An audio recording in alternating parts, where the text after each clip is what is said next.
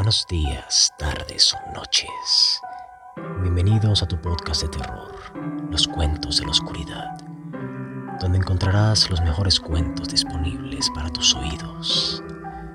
Escúchalos antes de dormir, si te atreves.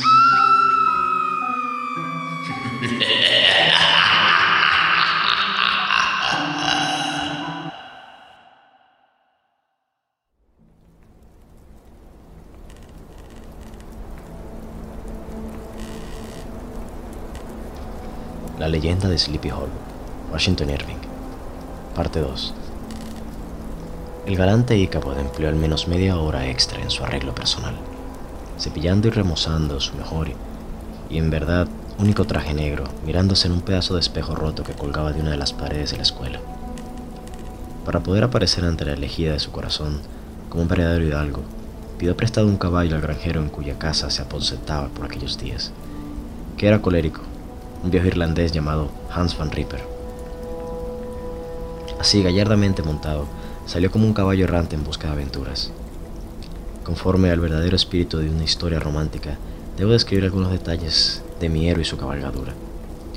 El animal que montaba era un caballo de arar, medio deshecho, que había sobrevivido a todo, excepto a sus propios vicios. Estaba flaco y exhausto, con el cuello curvado hacia abajo, y la cabeza como martillo. El pelaje de su crin y de su cola estaba enredado y formaba toda clase de nudos. Uno de sus ojos había perdido la pupila, por lo que parecía incoloro y espectral, pero el otro brillaba como el de un verdadero demonio. A juzgar por el nombre de Pólvora, debía haber tenido fuego y brillo en su juventud. Había sido el caballo de silla favorito de su amo, el colérico Van Ripper, que era un jinete furioso, muy probablemente había infundido en el animal algo de su propio espíritu, porque aún viejo y deslucido, como se veía ese potro, acechaba en él algo diabólico, mucho más que en cualquier otro animal de aquella comarca.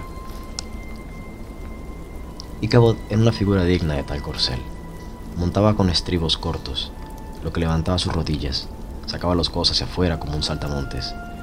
Llevaba el látigo perpendicularmente como un cetro, cuando el caballo se movía, el movimiento de sus brazos recordaba las alas de un ave.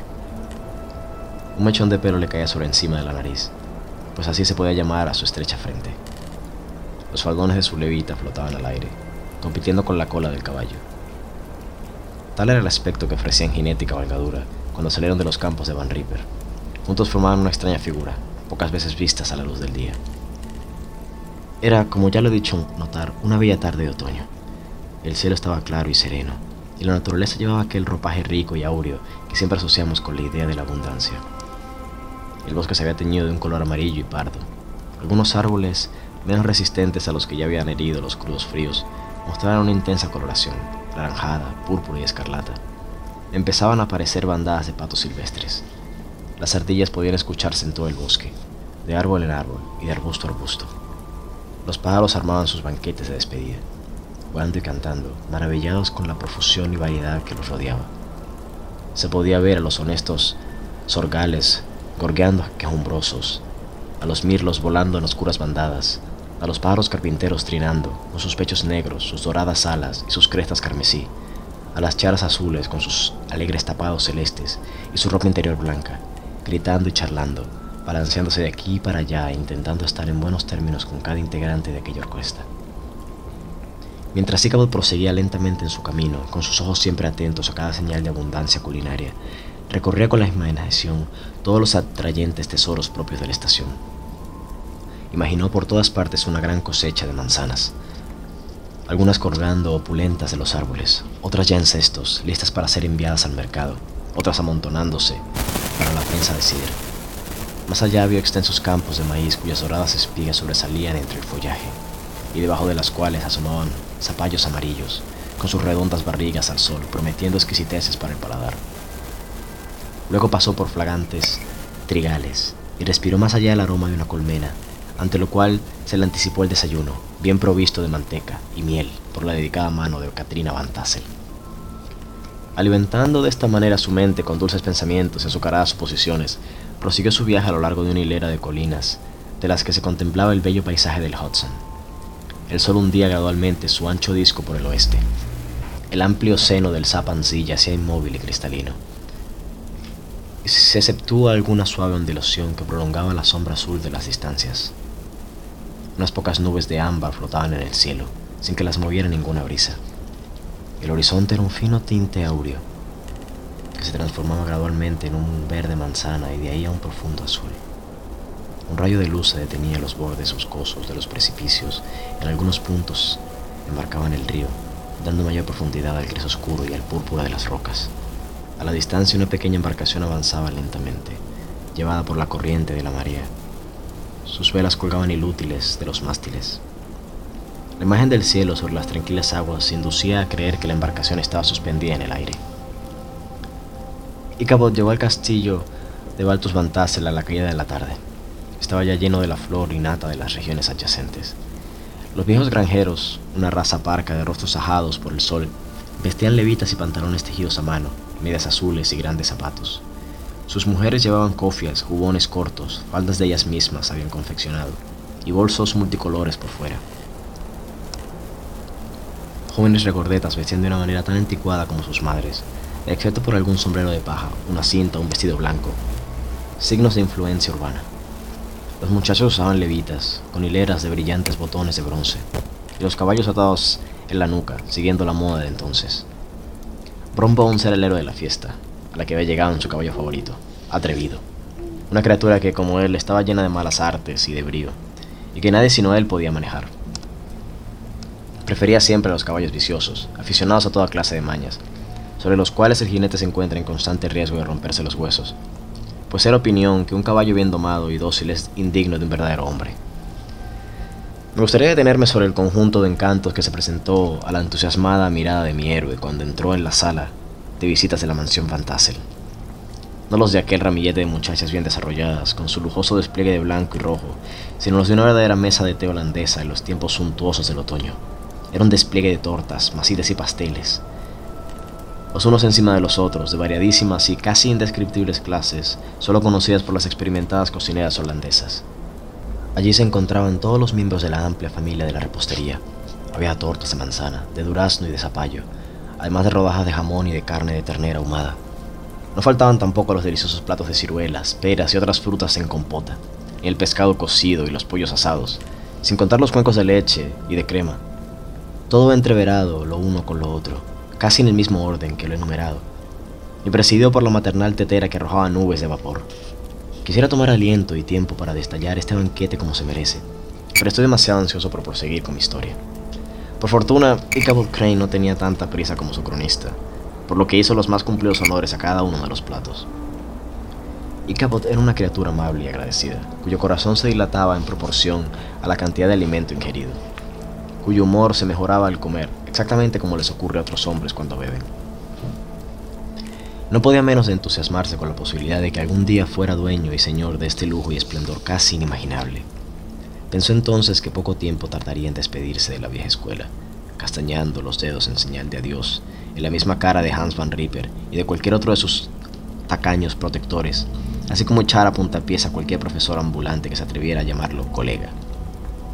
El viejo Baltus Van Tassel se movía entre sus huéspedes con una cara dilatada por la satisfacción y el buen humor, redonda y alegre como la luna llena. Sus gestos de hospitalidad como anfitrión eran breves pero expresivos, limitándose a estrechar la mano, dar una palmada en los hombros, reírse fuerte e insistir en que los invitados se acercaran a la mesa y se sirvieran ellos mismos. En aquel momento se oyó en el salón grande el sonido de la música que invitaba al baile. El músico era un hombre negro de cabellos grises, que había sido la orquesta ambulante de los alrededores durante más de medio siglo. Su instrumento era tan viejo y estaba tan golpeado como él mismo. La mayor parte del tiempo se limitaba a rascar dos o tres cuerdas, acompañado de cada movimiento del arco, con otro de la cabeza, inclinándose casi hasta el suelo y golpeando con el pie cuando una nueva pareja iba a empezar a bailar. Ichabod se enorgullecía tanto de su habilidad en el baile como de su parte para cantar. Ni un hueso ni un músculo de su cuerpo quedaban inactivos al danzar. quien viese cómo se movía su esqueleto podía imaginarse que el mismísimo Zambito, bendito patrón de los bailarines, bailaba delante de uno. Era la admiración de los negros de toda edad, y condición que, proviniendo de la granja y de sus alrededores, formaban pirámides de brillantes caras oscuras en las puertas y ventanas, mirando asombrados la escena mientras sus blancos ojos rodaban siguiendo el baile y las hileras de marfil de sus dientes se extendían de oreja a oreja. ¿Qué otro estado de ánimo habría de tener aquel flagelador de niños sino de alegría y animación. La dueña de sus pensamientos bailaba con él y sonreía graciosamente a todos sus galanteos, mientras que Bron Bones, afligido por el amor y los celos, rumiaba sus pensamientos en un rincón. Cuando terminó el baile, Ichabod se acercó a un grupo de los más sabios, que junto con Van Tassel fumaban en el porche, charlando sobre tiempos pasados y contando largas historias sobre la guerra. Esta región, en la época de la que estoy hablando, era uno de los dos lugares favorecidos por la historia, con abundancia de crónicas y de grandes hombres. Las líneas británicas y norteamericanas habían pasado muy cerca de ella durante la guerra, por lo que había sido escenario de saqueos y se había infectado con los refugiados, cowboys y toda clase de jinetes fronterizos.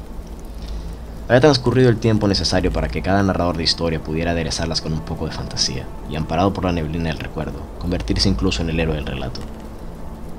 Estaba, por ejemplo, la historia de Dofu Martling, un enorme barba azul holandés que estuvo a punto de formar una fragata británica con un viejo cañón de 4 kilos, colocado detrás de un parapeto bajo el de barro.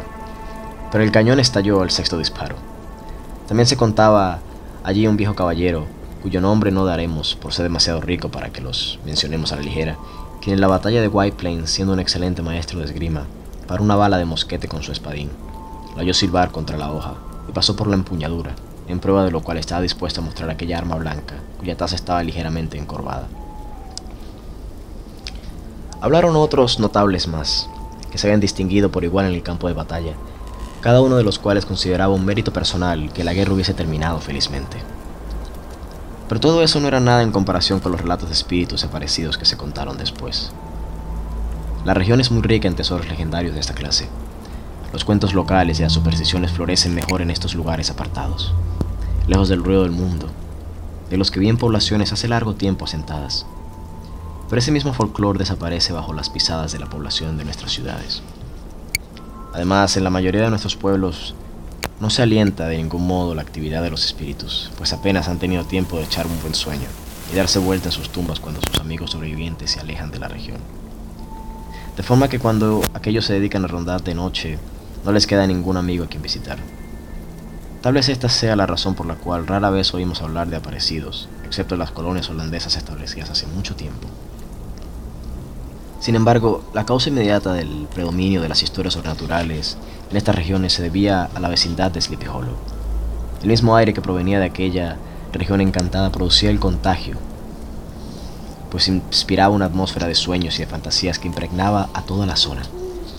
Varios de los vecinos de Sleepy Hollow estaban presentes en la fiesta de Van Tassel, y como era su costumbre empezaron a contar sus leyendas. Hubo macabros relatos sobre cortejos fúnebres, con gritos plañideros y luctuosos llantos.